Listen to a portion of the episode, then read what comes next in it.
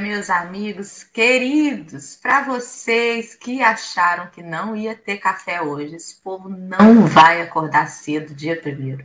Cá estão os homens. Para você que achava, quando ficou sabendo que o ganhador da Mega Sena era de Cabo Frio, pensou que Marcelo não daria as caras aqui, está muito enganado. O Marcelo é uma pessoa humilde, ganhou sim, mas veio humilde. Ele veio para nos contar como é ser o abastado da turma do café. Querido Alexandre, obrigada pela sua presença. Sabe que hoje, bônus hora dobrado, no primeiro dia do ano de 2022, começando, trabalhando, é sinal de um espírito muito iluminado ou endividado. Mas seja lá como for, aqui estamos. Bom dia, Marcelo. Olha, a gente não vai desanimar os outros, mas está mais para segunda opção. Mas, gente, olha, quem tem vocês precisa de dinheiro para quê? Olha só. Ah! para ajudar a viajar pela Grécia, vai irmos todos fazer um grupo de viagem pela, né, pela, pela, pela Toscana, todos em grupo, né? Uma alegria enorme estarmos aqui nem sei que dia é hoje, sábado, né? Sábado, 1 de janeiro de 2022. Eu que achei que fosse morrer aos 30 anos, já estou com 53, porque, e agora já parei de achar que vou morrer. Agora, agora já acho que vou viver por resto da vida. Uma alegria maravilhosa estarmos reunidos, Henrique Quantia. Você, olha, Henrique, essa semana última, teve em Cabo Frio. Ele pode ter ido lá, ter feito o jogo, voltado para Rio das Ostras, e a gente está iludido achando que acabou cliente, mas é. Eu, eu não quero falar, não, mas eu passei de bermudas amarelas, chamando do dinheiro. Daí vocês entendam como quiserem, entendeu? É banco de paz e amarelo por dinheiro. Porque você sabe, né? Vai que funciona. Bom dia, Dora, todo mundo. Tenhamos um bom 2022 e vamos deixar a Mega Sena, porque vamos mudar de assunto, porque a pessoa pode ficar constrangida. Marcelo pode ficar constrangido de admitir, mas depois já vendo as mudanças de cenário, um microfone de 7 mil reais e tal, as coisas assim, um lifting, um negócio pá? Vamos embora. Bom dia, Lê.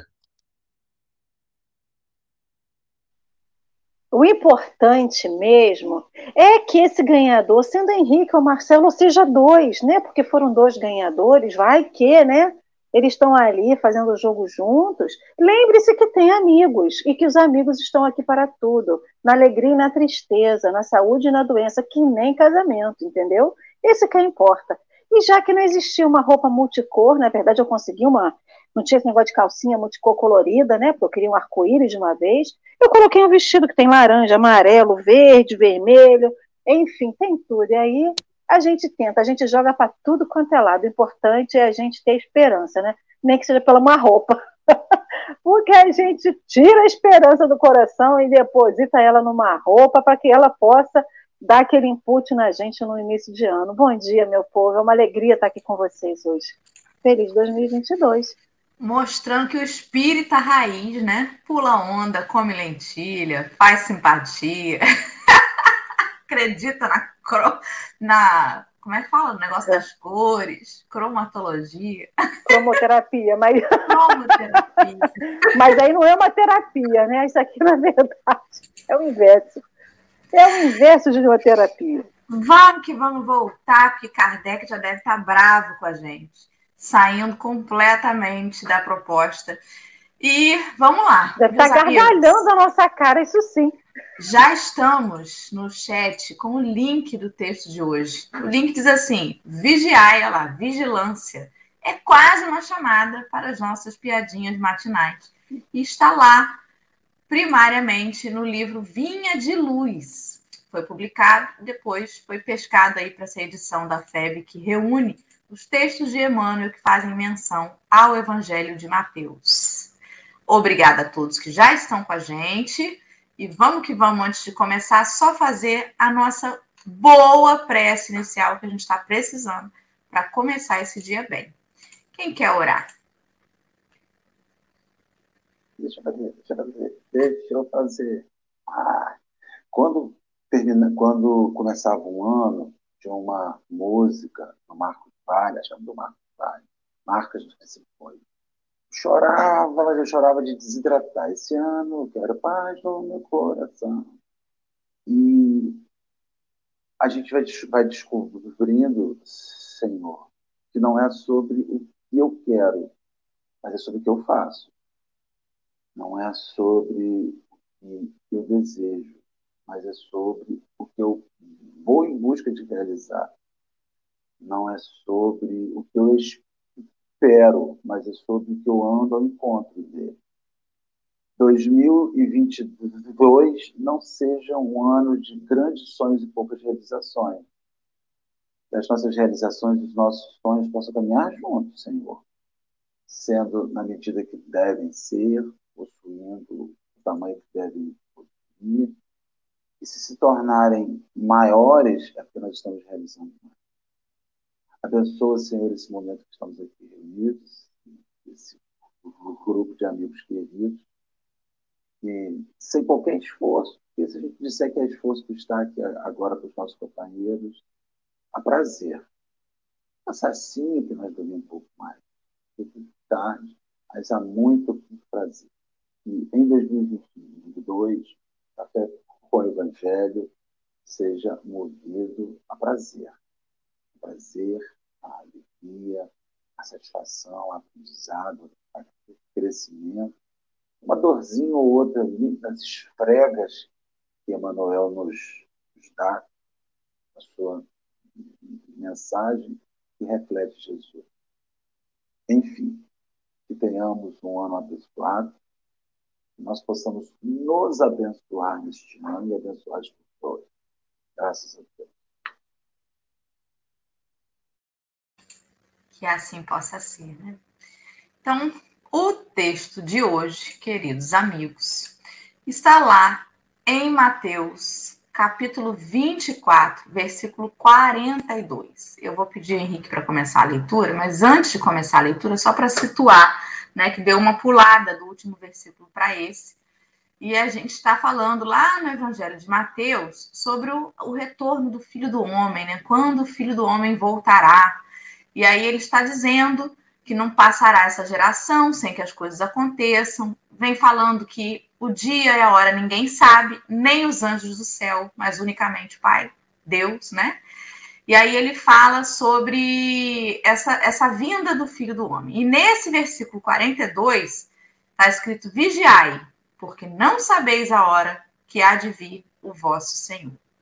Então, Henrique Neves. Você pode, por gentileza, fazer a leitura do texto? Acho que pode fazer ela toda, né? E a gente depois começa a palpitar.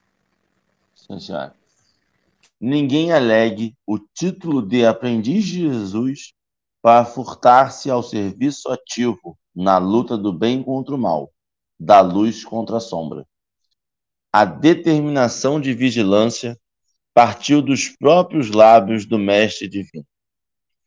Como é possível preservar algum patrimônio precioso sem vigiá-lo atentamente? Um homem de consciência retilínea, em todas as épocas, será obrigado a participar do esforço de conservação, dilatação e defesa do bem. É verdade indiscutível que marchamos todos para a fraternidade universal, para a realização concreta dos ensinamentos cristãos. Todavia, enquanto não atingirmos a época em que o Evangelho se materializa, materializará na terra, não será justo entregar ao mal, à desordem ou à perturbação a parte de serviço que nos compete para defender-se de intempéries, de rigores climáticos, o homem edificou o lar e vestiu-se convenientemente. Semelhante lei de preservação vigora em toda esfera de trabalho no mundo. As coletividades exigem instituições que lhes garantam o bem-estar e o trabalho digno, sem aflições de cativeiro. As nações requerem casas de princípios nobilitantes, em que se refugiem contra as tormentas da ignorância ou da agressividade, do desespero ou da decadência. E no serviço de construção cristã no mundo inteiro, é indispensável vigiar o campo que nos compete. O apostolado é de Jesus. A obra pertence-lhe. Ele virá no momento oportuno a todos os departamentos de serviço, orientando as particularidades do ministério de purificação e sublimação da vida. Contudo, ninguém se esqueça de que o Senhor não prescinde da colaboração de sentinelas. Muito bem, né? Ou seja, deixa de desculpinha de dizer que você é pequeno demais para fazer alguma coisa, inferior demais para fazer alguma coisa. Dentre tantas coisas que me chamaram a atenção, a primeira que eu vou comentar é que ele vem falar que para nos defendermos das intempéries, né, dos climas rigorosos, que, que o homem, ser humano, fez? Né? Bateu lá seu tijolinho para se proteger e edificou o lar e vestiu-se convenientemente. Ou seja, para nos protegermos daquilo que nós vemos exteriormente, a gente rapidamente dá um jeito, né? Porque o, o sufoco, a dificuldade faz a gente inventar as coisas. O homem inventa as coisas para facilitar a sua vivência, para melhorar um pouco a sua conservação aqui, a sua proteção. E aí eu fico pensando como que a gente tem esse olhar muito preocupado para as coisas de fora. Esses dias eu comentei aqui sobre isso, né? Se um médico chega para você e diz assim: olha, você está com um diagnóstico de tuberculose. Nossa, que desespero! O sujeito vai procurar especialista, pneumologista, eu preciso tratar, me curar disso. Está na reunião mediúnica. Marcelo dá uma passividade e diz assim: Henrique, no seu coração tem orgulho. Henrique vai dizer assim: Marcelo, mistificador. Absurdo, gente, né? Então, sobre isso, a gente dorme todo dia e tudo bem, porque ninguém está vendo, porque está dentro. E a gente acha que não precisa se defender dessas coisas, não precisa se vigiar para isso, né? Não precisa criar formas de melhorar a nossa condição em relação a essas coisas que estão dentro. Ninguém está vendo. Aparentemente não estão me prejudicando, mas aí é que a gente se engana, né? E aí eu pensei, primeiramente, foquei nessa frasezinha ali, de como que a gente se atenta para resolver o que está do lado de fora. E como que rola uma preguiça para essa vigilância interior. O que, que vocês olharam aí no texto, a princípio? a palavra vigilância é muito preocupante. a palavra vigilância, você tem que entender é o que, você vai vigiar, não é o outro. Né? Você não vai exercer vigilância sobre o outro. É, a gente, quando contrata um vigilante para um evento, para a casa da gente, esses artistas que têm seguranças e vigilantes, é para proteger a, a, a eles. Proteger, eles são contratados para cuidar do outro. Essa vigilância que Jesus está falando aqui é uma vigilância pessoal, é cuide você de você, administre você você. Então, é, não é sobre o outro, é sobre você. É, e aí você tem que começar a descobrir o quão responsável você é para a sua vida. Nesse início de ano de 2022, como é fundamental nós entendermos que não dá para terceirizar socorro, sabe? Não dá para terceirizar é, mudança, é, não dá para a gente seguir é, reze por mim, reze por mim, reze por mim. Perguntei, quantas vezes você reza por você? Quantas vezes você vigia a você? Então a gente vive num, num, numa situação que o Evangelho está nos chamando o tempo inteiro e, e eu acredito que esse 2022 vai ser muito punk, vai ser muito intenso, porque se no, em, em 2020 explodiu a pandemia e deu aquele susto, Em 2021, nós aprendemos a lidar com a pandemia. Em 2022, ela vai continuar aí, porque toda hora que você liga a TV, você dá sinal que ela está aí, mas ela está dizendo o seguinte: é, não pode parar, tem que seguir o carro puxando o, o carro, né? Então, eu, eu vejo essa, essa, esse instante que ele chama aqui, ninguém alegue o título de aprendiz de Jesus para furtar seu serviço ativo da luta do bem contra o mal, da luta contra a sombra. Na verdade, muitos de nós ainda. Só um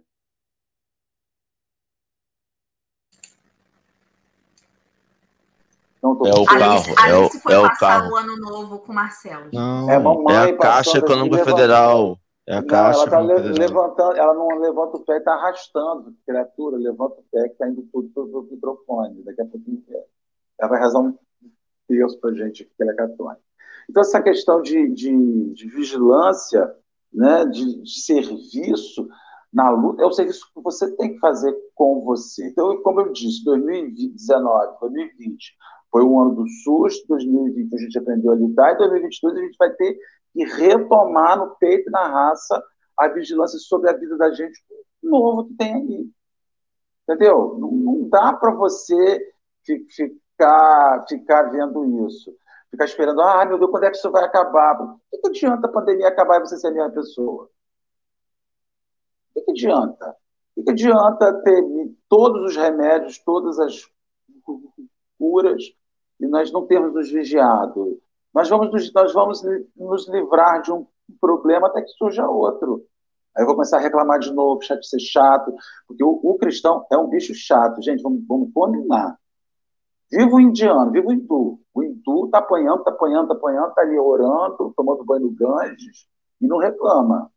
O cristão, ele coloca tudo para que Jesus faça, tudo para que Jesus realize. Ele transfere a segurança da sua vida para os braços do Cristo. Como se o Cristo fosse segurança contratado para cuidar de você. E aí o, o Emmanuel, logo no primeiro parágrafo, diz o seguinte: ninguém alegue o título de aprendiz de Jesus para furtar-se do serviço ativo da luta do bem contra o mal, da luz contra a sombra. É um trabalho que eu tenho que realizar da minha autoproteção. Conversem. O pessoal tá. Não, eu fiquei também nessa questão da primeira frase, né? A gente tem muito hábito de sempre se sentir incapaz de alguma coisa. Seja uma pessoa que comece numa religião nova, né, que se dispõe a estudar e vivenciar essa religião, seja nós que já estamos na doutrina espírita há muito tempo, a gente sempre se fala assim: não, não sei ainda o suficiente. Vou falar o que se eu for convidada para poder ir no café com o evangelho? Não estudo, não tenho, não tenho conteúdo. Aí se fala assim, mas vamos fazer alguma coisa lá na casa? Ah, mas eu nunca posso. Eu ainda sou muito nova na doutrina. Às vezes a pessoa está 30 anos na doutrina. Sou muito nova na doutrina e eu não posso. Então a gente sempre se acha incapaz. Aí na segunda frase, Emmanuel vem dizer o seguinte: que essa determinação da vigilância, ou seja, não só o que que vigilância, tudo que a gente quando escuta de Jesus, ele implica numa ação, numa atitude, e a vigilância também é uma ação e uma atitude. Então, é Jesus que falou isso. Então, quando Emmanuel traz essa questão de que todos nós somos aprendizes de Jesus, isso é uma consciência que a gente tem que ter. Todo mundo é aprendiz de Jesus mesmo aquele que nem conhece nem acredita em Jesus. Porque isso independe de religião. Então a gente sempre tem alguma coisa para fazer, a gente sempre tem alguma coisa para dar. E essa questão da luta do bem contra o mal, da luz contra a sombra, é o que a gente vivencia todos os dias na nossa vida. Quando a gente, por algum motivo, é levado a, a testar as nossas, os nossos limites, as nossas, testado a, a saber o que, que a gente aceita, o que a gente consegue suportar e tudo mais, todos os dias, pelo menos eu sou todo dia. Então, essa questão da luta do bem contra o mal, quantas vezes a gente não tem vontade de dar uma resposta atravessada para alguém, porque alguém dá uma resposta, deu uma, falou com a gente atravessado. Isso não deixa de ser uma luta contra o bem e contra o mal. Só que aquele que já conhece o ensino de Jesus, ele não pode mais alegar, ah, eu não te conheço. Existe uma, um princípio no Código Civil da gente, no Código Civil brasileiro, que ele diz o seguinte: ninguém pode alegar desconhecimento de uma lei para infringir essa lei. Infelizmente, isso serve até para aquele que não conta. Ah, eu nunca ouvi falar dessa lei. Mas mesmo assim, o Código Civil lhe diz isso. Isso é uma lei do homem. Imagine a lei de Deus que está escrita dentro de cada um de nós. Aí a gente fala assim: não, Jesus, vigilância, fazer coisa boa? Ué, mas eu não conheço essa lei, está escrita onde? E mesmo assim a gente vai renegando isso. Esse ato do vigiar é interessante, porque quantas vezes a gente está durante o dia na nossa, nas nossas atividades e atravessa um pensamento que você não sabe de onde que vem. E às vezes não é um pensamento bom. Quantas vezes durante o dia a gente está cansado, está exausto, Realmente, às vezes, é só exausto fisicamente e vem o um pensamento que a gente sabe, ah, mas de onde que veio isso? É uma vontade de se rebelar, é uma vontade de gritar, é uma vontade de, de virar as costas para o mundo e sumir.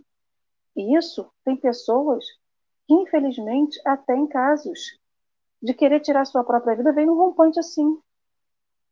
E o que, que falta para a gente? Não é só a questão da vigilância é a questão da fé. É a questão. Porque para mim a vigilância também traz esse sentido, né? É, é vigiar para você permanecer na fé. Porque muito pouco faz a gente sair da fé. Aí a gente sempre lembra, né? Se tiveres a fé do tamanho de um grão de mostarda, farias muito mais do que eu. Poderia fazer o que eu faço muito mais do que eu. Se tivéssemos a fé de um tamanho de um grão de mostarda, a vigilância seria muito mais fácil para a gente. Tudo seria mais fácil, né? Mas eu não tenho uma fé tamanho de um grão de mostarda, mas eu tenho fé. E se eu tenho fé, é ali que eu tenho que permanecer. É com Jesus. É com. Eu não vou agarrar aquele pensamento. O pensamento vai passar e é um pensamento ruim. Beijo, tchau, vai embora. Que bom que você passou, mas que bom que você já foi.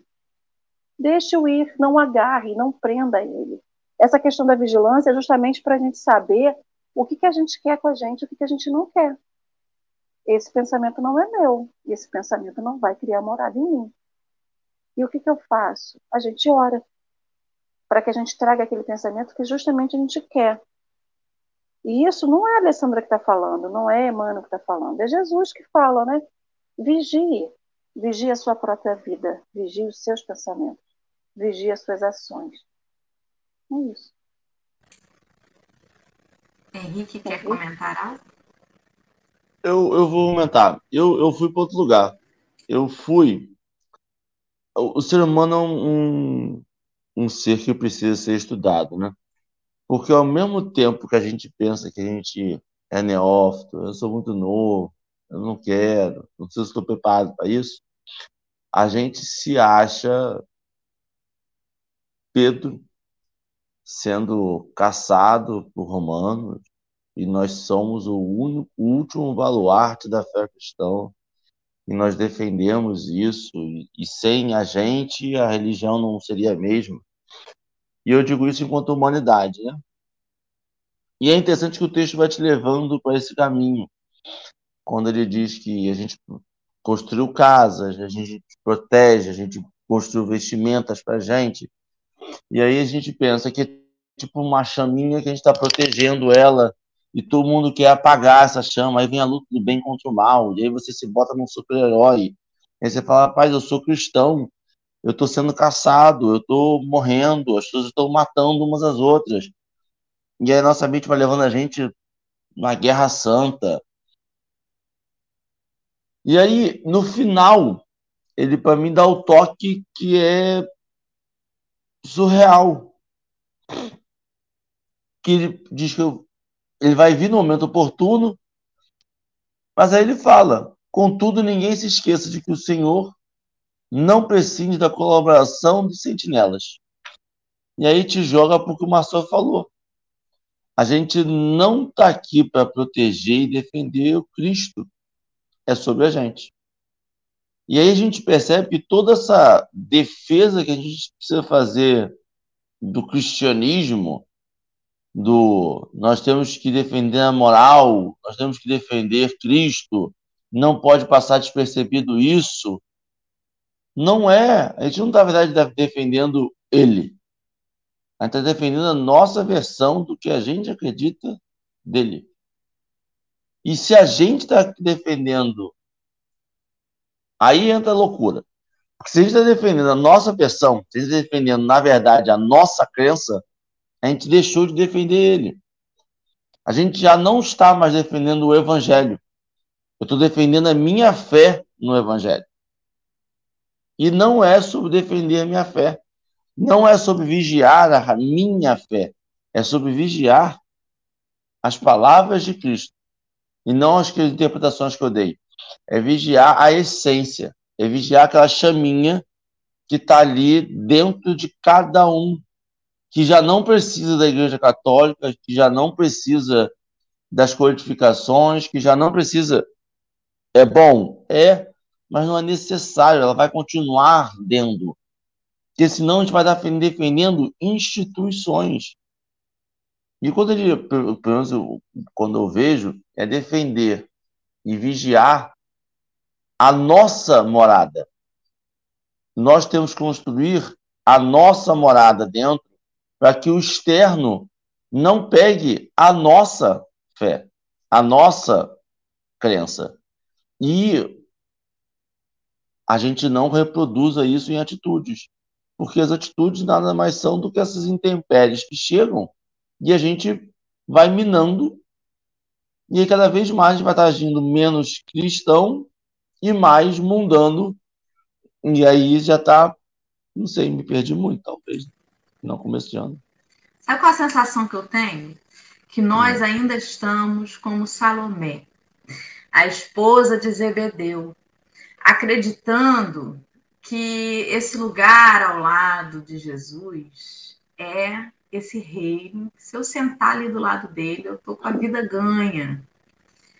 Então a gente fica assim: a vinda do filho do homem vai ser uma coisa linda. E se eu estiver bem na fita, eu vou sair na foto junto com ele.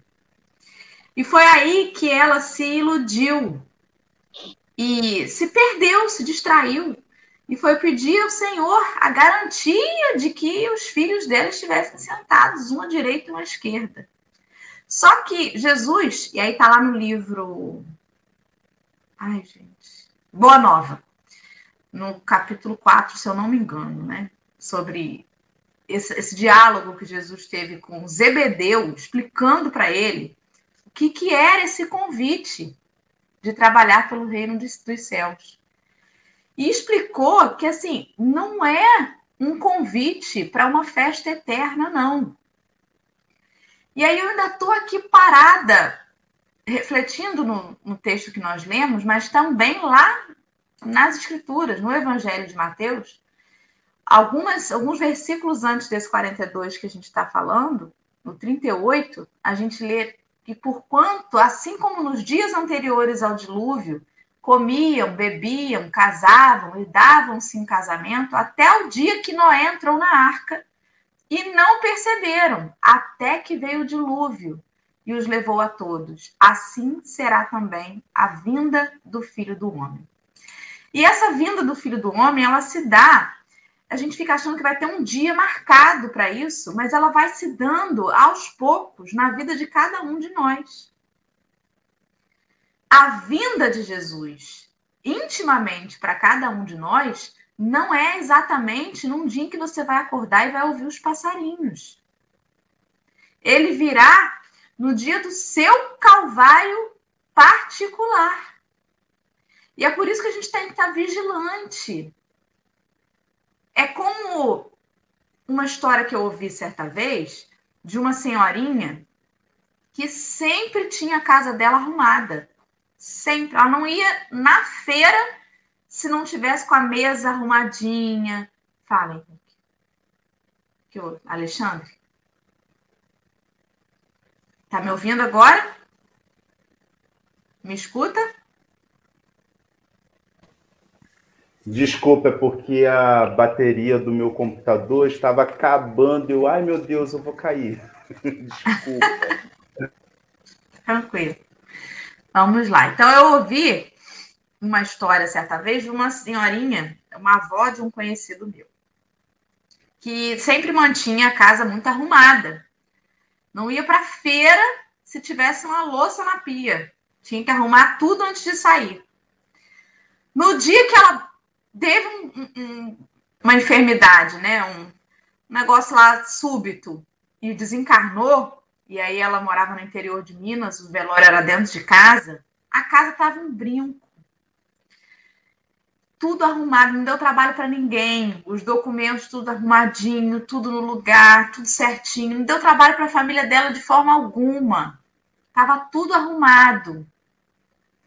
No dia que a dificuldade chega na sua vida e você está com mágoa de fulano, ressentido com ciclano, preocupado com não sei o quê, cheio de neurose e ainda recebe uma notícia ruim, é muito mais difícil dar conta. No dia que chega a, o seu momento, que Jesus pergunta assim: Alê, tu me amas? Henrique, tu me amas? Vai falar assim, Senhor, pera aí que eu não estava esperando que você me chamasse, não. Calma aí que eu tenho isso, isso, aquilo, aquilo outro para resolver, que eu tô assim, assim, assado. Então é todo dia, porque você não sabe o momento em que você vai ser chamado. E a gente acha que vai ser chamado para dizer assim: vem cá, você, a partir de agora tu não trabalha mais, vai ficar com os anjos querubins ouvindo harpa. Não é sobre esse chamado ainda o filho do homem virá. Se você for lá ler, eu acho que no Evangelho de João, né, vai dizer que ele vai aparecer como um trovão brilhando aqui e acolá.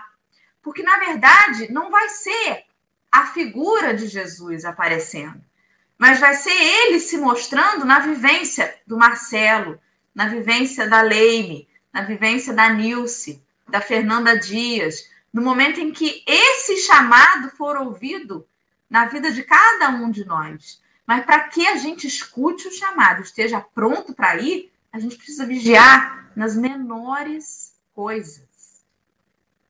Imagina, vão bater na minha porta e aí, sabe aquela visita que chega e avisa assim, toca o interfone fala, tô subindo. Você fala, misericórdia, tá uma zona na minha casa. Menino, varre isso aí, arruma isso aqui, fecha essa porta para ninguém ver que a visita tá chegando.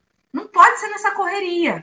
É por isso que ele nos chama a atenção. E é assim que eu vejo. A gente ainda espera esse convite de Jesus, essa chegada de Jesus, como pronto, agora ele chegou, acabou, né? Acabaram meus problemas. Chegou Jesus, como chegou Marcelo, milionário da Mega Sena, meus problemas estão resolvidos.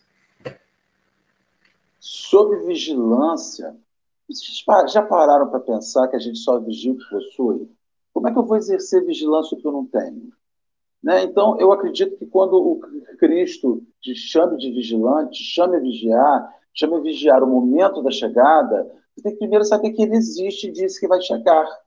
Então, você tem que fazer uma vigilância sobre o conteúdo já apreendido. Você só toma conta de coisa que você que, que, que, que demande segurança. Então, assim, eu, eu vejo que a gente precisa exercer a vigilância, não é quando a gente ignora, e se a gente ignora, não tem o que vigiar. A gente precisa exercer a vigilância quando a gente aprende. Então, é o segundo passo após o aprendizado.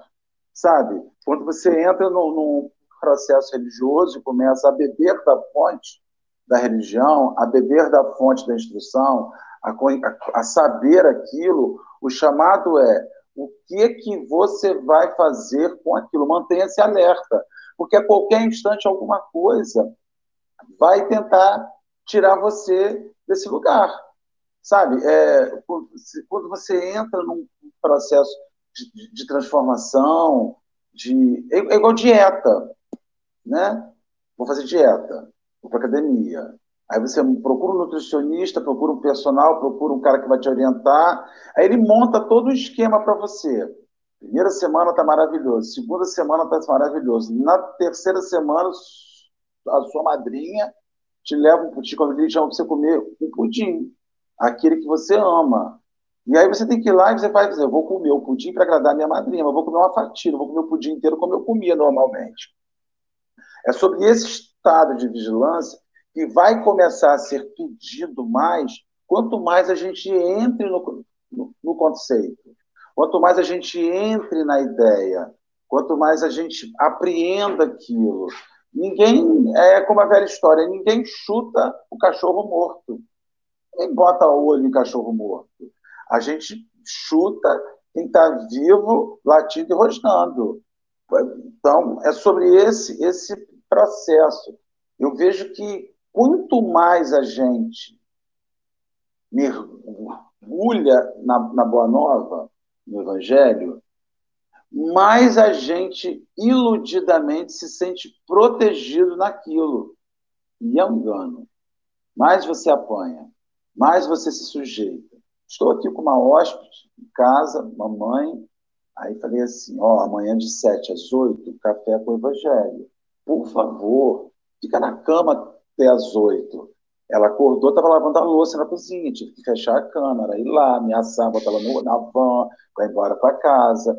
Então, assim, tudo que a gente pediu que não fizesse, não arrasta o pé no chão, não faz barulho, não conversa, não dialoga, não dá de manhã, está fazendo. Porque parece que é. Sabe, você sabe como é que vocês têm criança em casa, com 81 anos, então, assim, ainda me ameaçou. Ó, se continuar assim, não volta aqui mais não, hein? Isso tudo aqui na hora do programa. ao vivo, é, isso, ao vivo. Ao vivo, ao vivo. com a câmera, com áudio, e eu assim, com áudio mutado. Ó, se continuar assim, não volta aqui mais não. Então, por quê? Então, você tem que manter aquele estado de vigilância, porque a pessoa, quando está rezando seu texto, a missa, como rezou seis terços ontem em casa, eu tentei me manter vigilante para o silêncio, mas a gente tem que ter essa consciência. Inclusive, se tornar vigilante, pelas questões que estão ao nosso redor, que elas vão no pisar. A gente estava brincando né, sobre a, a Mega Sena, que era o que põe.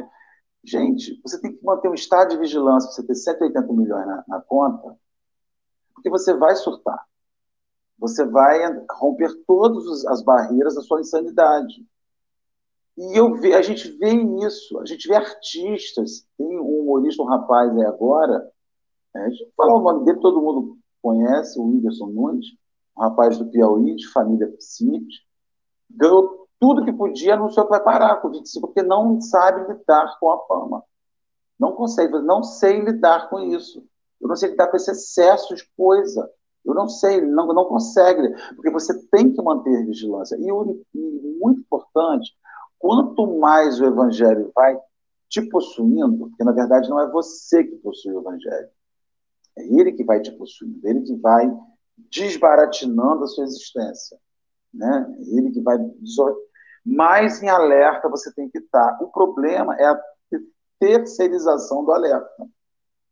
Dora, vigia. Se eu fizer alguma bobagem, me fala. Quando ela me falar, eu vou dizer: você está maluca, não te pedi nada disso. Eu não quero isso. Então, é sobre esse processo de quanto mais você se enriquece, mais alguma coisa vai acontecer para tirar isso de você, seja materialmente, seja espiritualmente, seja afetivamente. Você, você começa num relacionamento afetivo, está feliz da vida.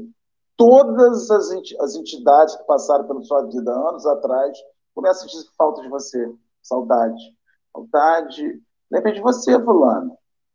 Aí você tem que manter vigilante.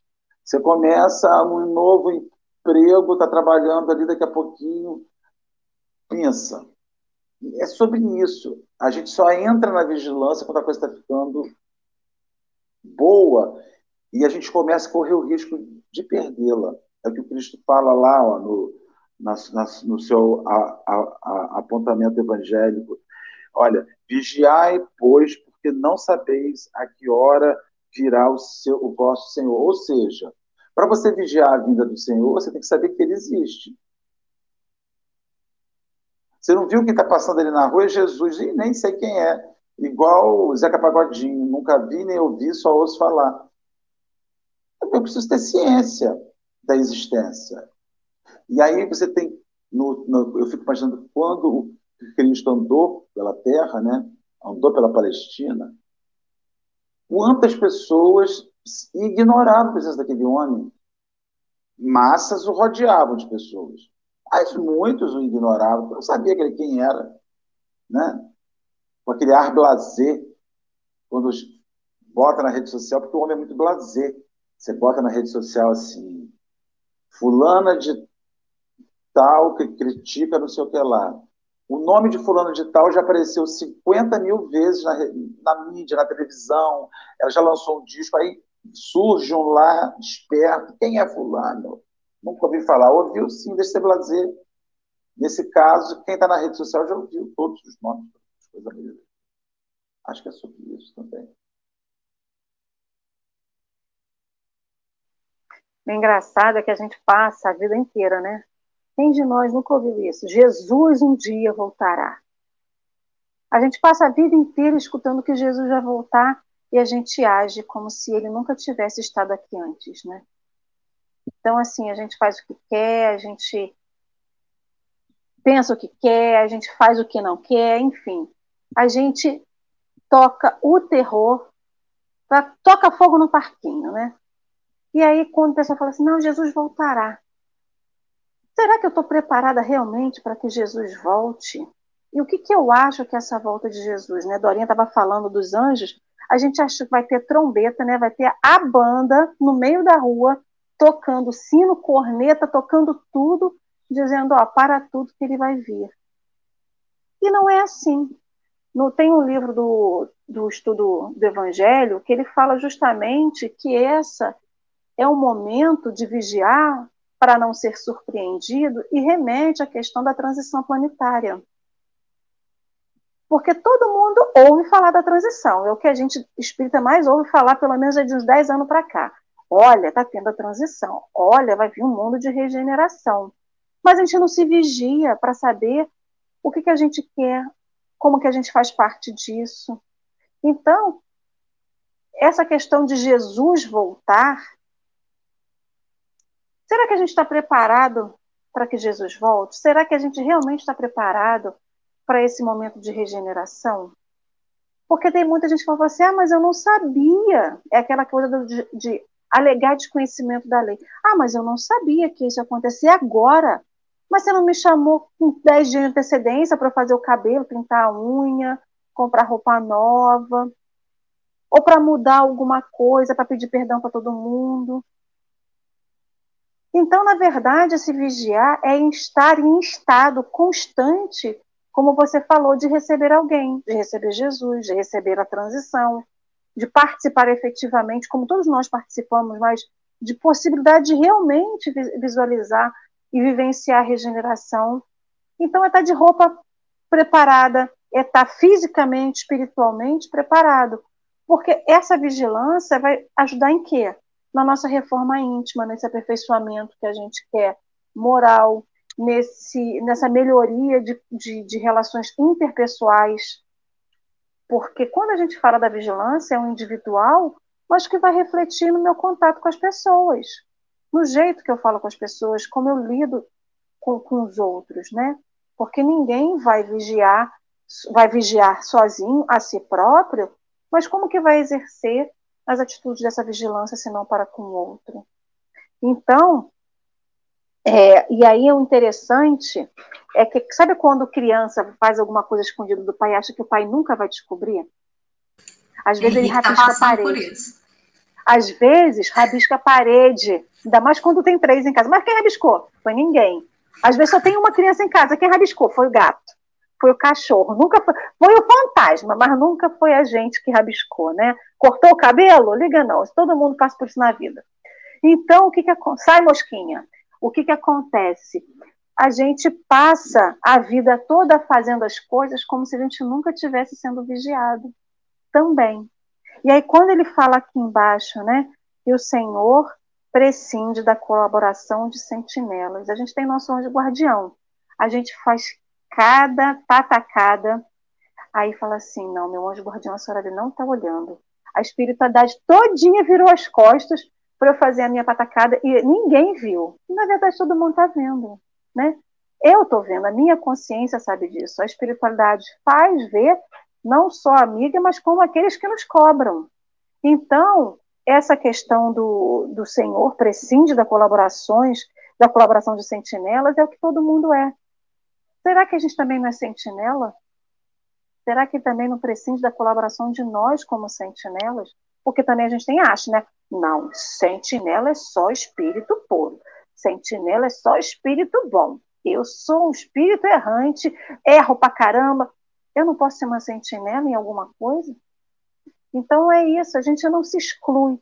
A vigilância é includente, é, é, é includente, é incluir todo mundo.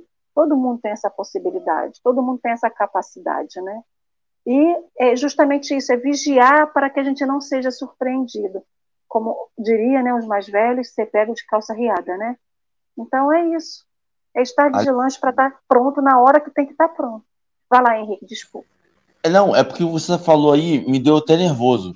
Sabe por que, que eu tenho uma analogia, eu, eu vou criando historinhas na minha cabeça. E aí, sabe o que eu acho que a, gente, que a gente faz, que eu faria, que eu faço e que eu fiz por muito tempo e que talvez eu vá fazer? Eu descobri Cristo, descobri o Evangelho, descobri essa palavra de amor. Aí o que, que eu faço? Eu boto ele, essa palavra de amor, no meu cofre, boto lá aleatoriamente a senha, pego um, um, um estilingue e fico na frente do cofre, dando estilingada em quem que chega próximo. E a, e a humanidade fez isso. Porque, em favor de defender as palavras de Cristo, teve cruzada. Em favor de defender a palavra de Cristo, eu posso dizer que a culpa é do demônio. Em favor de defender a palavra de Cristo, e essa minha palavra que eu descobri que é linda, que eu preciso guardar, é um tesouro que eu tenho. Eu botei ela lá e eu vou atirando e tirando todos os inimigos e vendo todo mundo que fala mal de Cristo. Eu tenho que defender esse meu tesouro que está ali guardado. Mas aí o lance todo é que quando eu tenho, quando eu desculpo a palavra de Cristo e quando eu percebo essa palavra de amor, eu quero ir para dentro do cofre. Eu quero construir uma fortaleza e viver na fortaleza. Eu não quero mais atingir as pessoas e defender a palavra agredindo o outro. Eu quero chamar o outro para viver comigo naquela palavra. E aí a gente percebe do vigiai, porque quando a gente fala vigiai, a gente lembra do cara do carro forte. A gente lembra, eu lembro de desenho animado, que o cara protege ali, vai vir um espírito salvador que vai dividir todo mundo, ou vai dizimar a planeta Terra, ou vai pacificar o mundo com um só golpe de luz, e acabou, e vai dizimar o joio do trigo, e vai. E o chamado é para ir junto. E nós estamos separando, nós estamos colocando ele num pedestal, dizendo aquilo ali é sagrado, não mete a mão naquilo ali. Mas é lá e não aqui com a gente. Quando a gente fala vigiai, é para trazer ele para dentro da gente, é para trazer ele. E aí que vem uma loucura, porque a gente, quando a gente chama isso de tesouro, tesouro a gente não usa. E a loucura do evangelho é que quando, quanto mais eu uso esse tesouro que eu descobri, maior ele se torna. Quanto mais eu trago para o dia a dia, para comprar o pão com o evangelho, para pagar a conta de luz com o evangelho, para tomar banho com o evangelho, quanto mais eu gasto com besteira, maior ele se torna. E aí você fala, mas é um tesouro, eu tenho que botar no cofre. Não, bota na carteira. Sai com ele todo dia. E aí ele vai aumentando cada vez mais. E aí você vai vendo que você tem que proteger é a carteira é o ir e vir, é o como utilizá-lo. E não mais só ele, a palavra do Salvador, que vai vir julgar os vivos e os mortos. Não. Você vai estar protegendo a si mesmo. Você vai estar protegendo como um escudinho. E eu achei, e me deu esse nervoso, porque eu, eu me vi como um sentinela trocando dinheiro do caixa, nervoso. E, e não é sobre isso, né? Vou fazer minha consideração final rapidamente. E baseado nisso aí que você falou, o que significa sentinela? Sentinela é o indivíduo que está sozinho guardando um posto. Então, o que ele vem dizer é que a vigilância ela é individual e ela nos tranquiliza o seguinte, porque a gente quer vigiar e quer vigiar dedurando o posto dos outros, né? Senhor, mas olha lá como é que fulano está fazendo, como é que Brasília está fazendo, como é que Estados Unidos está fazendo, Senhor. E aí a gente fica preocupado com os outros postos. Emmanuel vem nos dar no final seguinte recado: a obra pertence a ele. Ele precisa que você tome conta de você. No momento oportuno, ele vai dar conta de chegar em cada departamento, em cada setor. Deixa com ele, que a obra é dele. Você é muito pequeno. Você mal dá conta do seu posto. Então, toma conta do seu posto, vigia a si mesmo, sem perder tempo se preocupando em defender a obra do Senhor, porque a gente fala muito isso, né? Estou trabalhando pela causa de Jesus. Esses dias eu falei com um amigo muito querido assim: ai, que você não me abandone em 2022, que a gente consiga seguir nos projetos. Eu falei assim, ah, não faço nada por você, não. Faço pelo Cristo. Não pensa que é por você que eu estou ali fazendo, não. Eu falei, poxa vida, tudo bem. Na verdade, não é nem pelo Cristo, é por nós. O Cristo não precisa da gente. Ele prescinde que a gente dê conta do nosso. Mas não que a gente saia do nosso posto. Qual o papel do sentinela? Fica aqui, vigiando aqui. Se ele sair desse posto para vigiar outro lugar, ele já está fazendo errado. Você precisa defender aqui, ó. É o seu pensamento, é a sua casa mental, é o seu coração, é o seu tesouro íntimo, porque onde estará o seu tesouro, estará o seu coração. É ali. Essa, esse, esse foi o recado final de Emmanuel para que a gente pare de achar que a gente vai salvar a obra do Cristo. Não vai. Pertence a Ele. E Ele vai dar conta. Né? É preciso a gente confiar nisso também. Minhas considerações finais foram essas. Os salvadores da obra do Cristo costumam gerar obras fundamentalistas. Todo salvador religioso cria um processo fundamentalista que acaba em guerra. Toda vez que você ouve, e o pior não é isso, o pior não, ter, não é ter pessoa fundamentalista religiosa, é ter pessoa fundamentalista religiosa que acredita que tem uma grande obra a fazer e que leva junto com ele discípulos fundamentalistas são aqueles que falam da destruição da família, que a família está sendo destruída, são aqueles que falam da destruição da moral e do bom costume, que está sendo destruído, são aqueles que e, sabe, esse processo fundamentalista de vigilância da vida do outro. É sobre a sua vida. E é sobre a sua vida e é sobre a vida dos seus filhos, enquanto eles puderem e estiverem sob sua guarda infantiloide, porque a hora que eles passarem dos 14 anos não é nem sobre a vida do seu filho.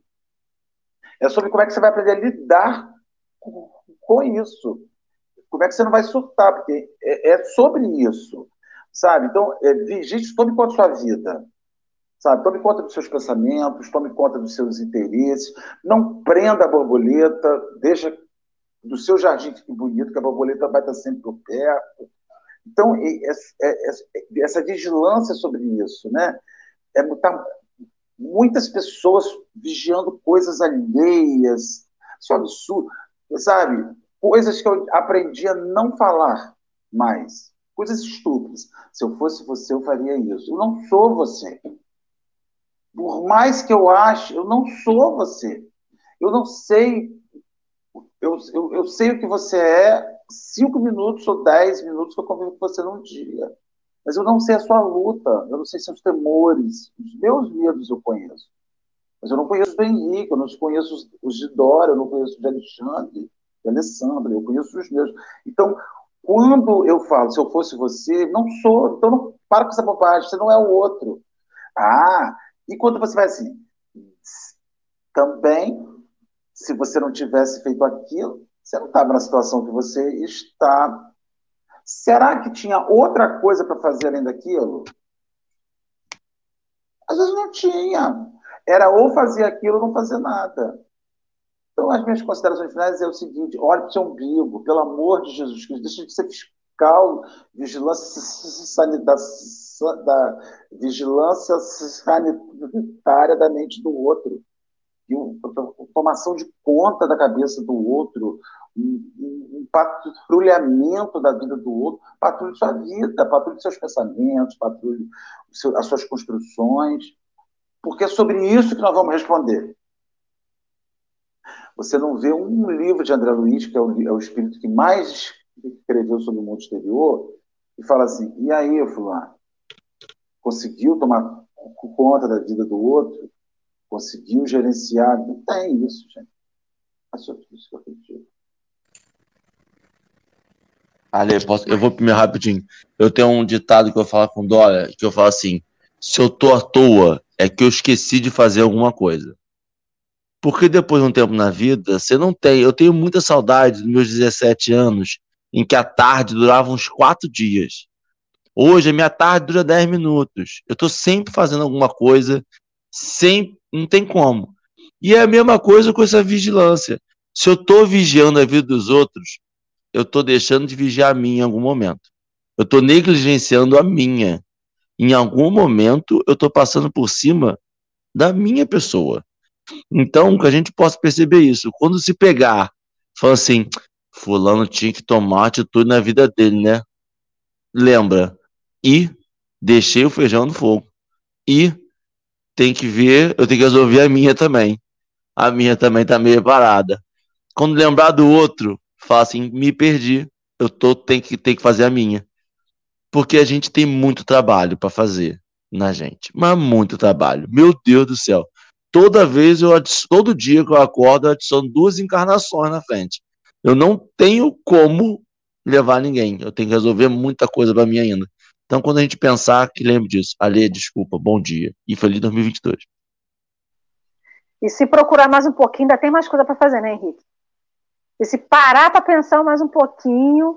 É, sabe a sensação que dá? É que a gente tem que andar com o espelho constantemente. Não tem aquele negócio que a gente, pessoal, botava alguma coisa assim na frente do burrinho para o burrinho andar? A gente tem que botar na frente é um espelho. Toda vez que a gente falar alguma, ah, mas o fulano, a gente olha para o espelho. Vou falar para o espelho assim, olha, fulano tinha que fazer isso. Aí, sabe quando você se olha, se percebe falando, se, se ouve e se vê, parece que dá mais start, né?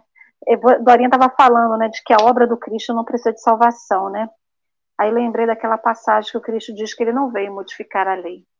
Jesus não veio modificar a lei, ele pôs ela em ação. Ele exercitou, ele fez a lei ser vivida e sentida por todos. Se a obra do Cristo não precisa de salvação, quem é que precisa de salvação? Se não cada um de nós, né?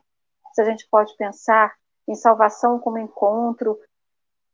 Vamos botar assim, não é encontro com o Cristo, mas encontro com a lei com essa lei que está dentro de cada um de nós. Então, quando a gente pensa em vigiar, é botar em ação a lei, que a gente não está modificando, não é alguma coisa que precisa de salvação, mas é alguma coisa que a gente precisa viver e sentir, e fazer, né? E agir. Dorinha estava falando da questão do sentinela, né?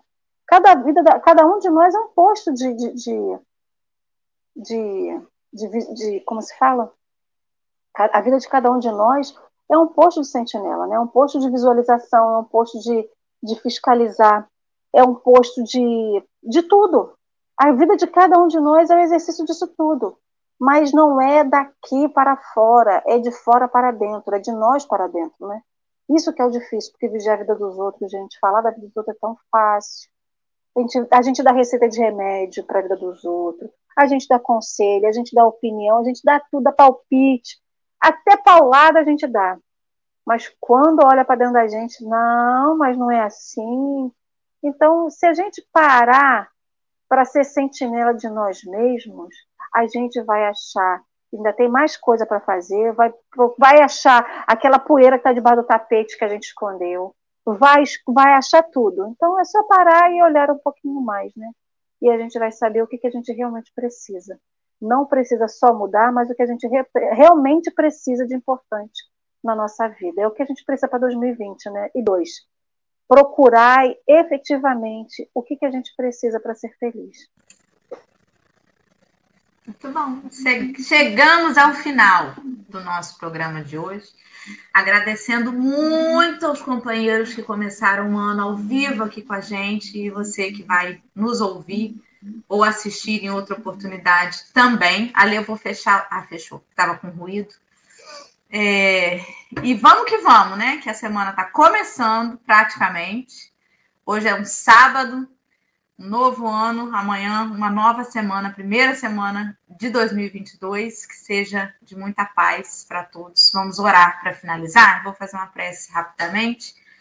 Vamos agradecer a Jesus pela oportunidade de estarmos aqui recomeçando mais uma vez. Obrigada, Senhor. Sabemos que virou mais um ano, mas não é como se tivesse virado uma chave não importa o dia e o calendário em que nós estejamos, se nós não nos propusermos a fazer essa mudança dentro de nós. Isso parece muito piegas, muito comum de falar, mas nós sabemos que é a verdade. Nós sabemos que a mudança que vem de fora, ela não vai poder fazer nada dentro da gente se a gente não abrir nosso coração para que as coisas realmente se modifiquem. Então, acalma-nos na ansiedade, acalma-nos nas angústias, nas preocupações que a gente tem com o que está fora, com a vida dos nossos semelhantes.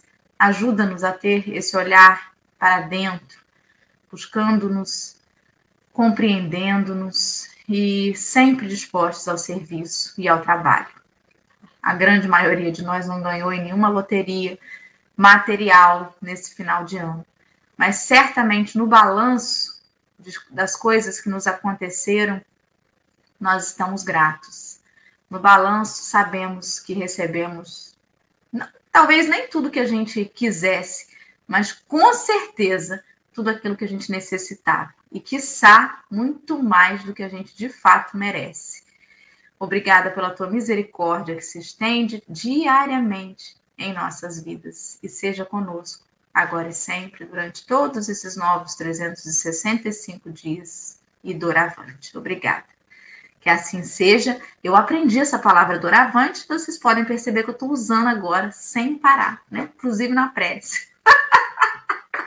um beijo, queridos. Fiquem com Deus. Amanhã tem mais café. Até amanhã.